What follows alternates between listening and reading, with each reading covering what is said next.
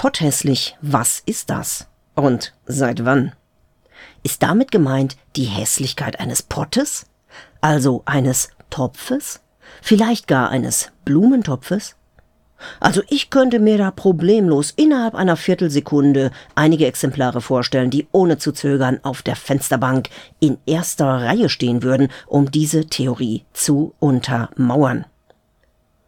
Oder wird hier Bezug genommen auf das Ruhrgebiet und dessen frühere Angewohnheit, so als komplette Region vor sich hinzuquarzen, bis es wirklich überall aussah wie eine amtierende Kettenraucherlunge von innen? Das sieht schon ganz schön hässlich aus in so einer Raucherlunge, ehrlich. Oder könnte das sogar sein, dass die Potthässlichkeit nach dem Pottwal benannt ist? Dieser sieht nicht besonders ausgewogen aus, um das mal vorsichtig zu formulieren. Und immerhin gab's da ja auch mal ein besonders hässliches Exemplar, das als Moby Dick den nicht minder hässlichen Captain Ahab erst in Weißglut und dann in den Untergang getrieben und zusammen mit dem ewig winkenden Holzbeinträger auf seinem Buckel Eingang in die Weltliteratur gefunden hat. Außerdem gäbe es da als Kandidaten noch eine Form der Knochentuberkulose, die bei den betroffenen Personen einen starken Buckel erzeugte und durch den britischen Arzt Percival Pott zu ihrem Namen kam. Der Pottsche Buckel quasi als Auslöser des Spotts und somit als Pate für die Potthässlichkeit? Angesichts dieser vielen Möglichkeiten wurde es Zeit für die Internetsuchmaschine meines Vertrauens. Weil ein Hochschulstudium deswegen konnte ich jetzt nicht auf die Schnelle anfangen. Hier nun also die Ergebnisse. Ich bin erstmal auf diese Weise mitten in einen anscheinend schon lange unter Linguisten schwelenden, wahrhaft pottenhässlichen Streit hineingeraten. Alle, wirklich alle Texte, die ich dazu auftreiben konnte, sagen lediglich, dass es wahrscheinlich ist, aber sie es nicht wissen. Das geht beim Duden im Jahr 1972 los und hört beim Sprachforscher der Uni Essen im Jahr 2018 noch immer nicht auf. Wir sind also scheinbar einer elementaren Kultursache auf der Spur. Nun aber erstmal einige Kandidaten, die direkt wieder ausscheiden. Morbus Pott. Eine durch Tuberkulose ausgelöste Spondylodiszitis ist nicht der Namengeber für Potthässlichkeit. Denn Morbus Pott ist viel zu alt.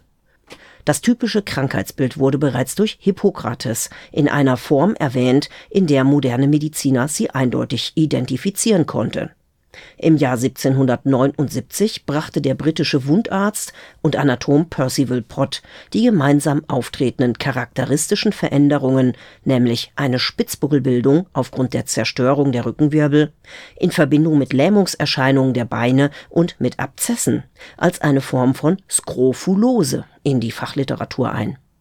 Später wurde das Krankheitsbild zum Formenkreis der Tuberkulose gerechnet noch heute gilt in Diagnosen von Wirbelsäulenerkrankungen die Pottsche Trias, also das Zusammentreffen von drei Symptomen Buckel, Lähmungen, Abszesse als eindeutiges Merkmal für Knochentuberkulose.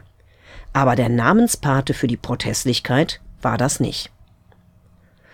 Zumindest die Internetlinguisten sind sich auch durchweg einig, dass ein Wortspiel ausscheidet Potthässlichkeit kommt nicht einfach von Spotthässlichkeit, die irgendwann mal einen Buchstaben vorne verloren hat. Das wäre ja auch viel zu einfach.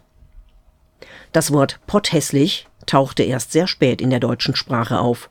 Schriftlich ist es für das Jahr 1964 erstmals in verschiedenen Büchern nachgewiesen, unter anderem in einem Filmdrehbuch und im Duden findet es sich seit 72.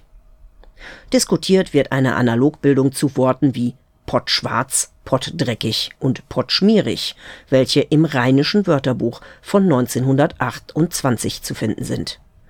In allen Fällen ist mit Pott tatsächlich ein Gefäß gemeint, zum Beispiel ein auf seiner Außenseite mit Ruß bedeckter Topf für heißes Wasser, wie er früher auf den Feuerstellen in den Küchen üblich war. An diesen Töpfen konnte Mensch sich ziemlich dreckig machen auch das Wort Potsau wird benutzt für eine Person, die schmutzig ist oder aber etwas moralisch Verwerfliches tut. Wie das Ruhrgebiet zu seinem Namen Kohlenpott oder auch kurz Pott kam, ist auf die Weise vermutlich gleich mit erklärt. Ob das Ruhrgebiet nun an der Wiege des Wortes Potthässlichkeit Pate stand, bleibt allerdings auch unklar. Der Pott taucht schon im Mittelalter in der Bedeutung eines hässlichen Topfes auf, welcher aber seine Funktion erfüllt.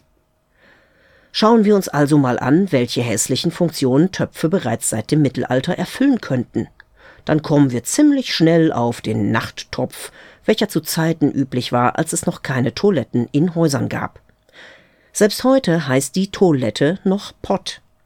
Auch Abfalleimer wird an einer Stelle für einen hässlichen Topf genannt. Pott und Topf sind noch heute im Norddeutschen synonym. Auf Englisch heißt Potter auch Töpfer, also der Hersteller von Tongefäßen. Also am wahrscheinlichsten doch ein Blumentopf als Namengeber oder ein Topf mit Blümchen drauf. Möglicherweise ist das Wort potthässlich entstanden in Anlehnung an das amerikanische Wort butt ugly, welches erstmals bei GIs im Zweiten Weltkrieg die Runde gemacht haben soll. Aber auch da fechten die Forscher noch im Scherbenregen, den zerschlagenes Geschirr so mit sich bringt. Und der Pottwal? Ist der nun pottenhässlich oder nicht? Über Geschmack mag Menschen ja streiten. Viele Menschen finden Wale mittlerweile toll und das ist gut so, weil Wale auf die Weise mal eine Lobby gegen Dödelfetischisten mit ihren merkwürdigen Penetrationsfantasien bekommen und es nicht verdient haben, explosionsharpuniert und totgestochen zu werden. Denn auch die Pottwale sind nicht Namengeber der Posthässlichkeit. Das Wort führte nicht mal der streitsame Captain Ahab in seinem Bad spazieren, auch wenn der sonst viel und fantasievoll geflucht hat auf seinen Intimfeind Moby Dick. Porthässlichkeit kannte Captain Ahab nicht. Nee, der Pottwal hängt ebenfalls über die Topf- und Gefäßschiene mit in unserem Thema drin. Der Pottwal heißt so, weil sein Kopf, Zitat, gleichsam wie ein Topf oder niederdeutsch Pott, hervorragt. Das schrieb Johann Georg Krünitz zumindest in seiner ökonomischen Enzyklopädie von 1773 bis 1858 über den Pottwal, der damals noch Pottfisch hieß. Tut mir leid, wenn ich nun mehr über Töpfe als über Hässlichkeit geredet habe, aber wenigstens seid ihr jetzt kulturell schlauer.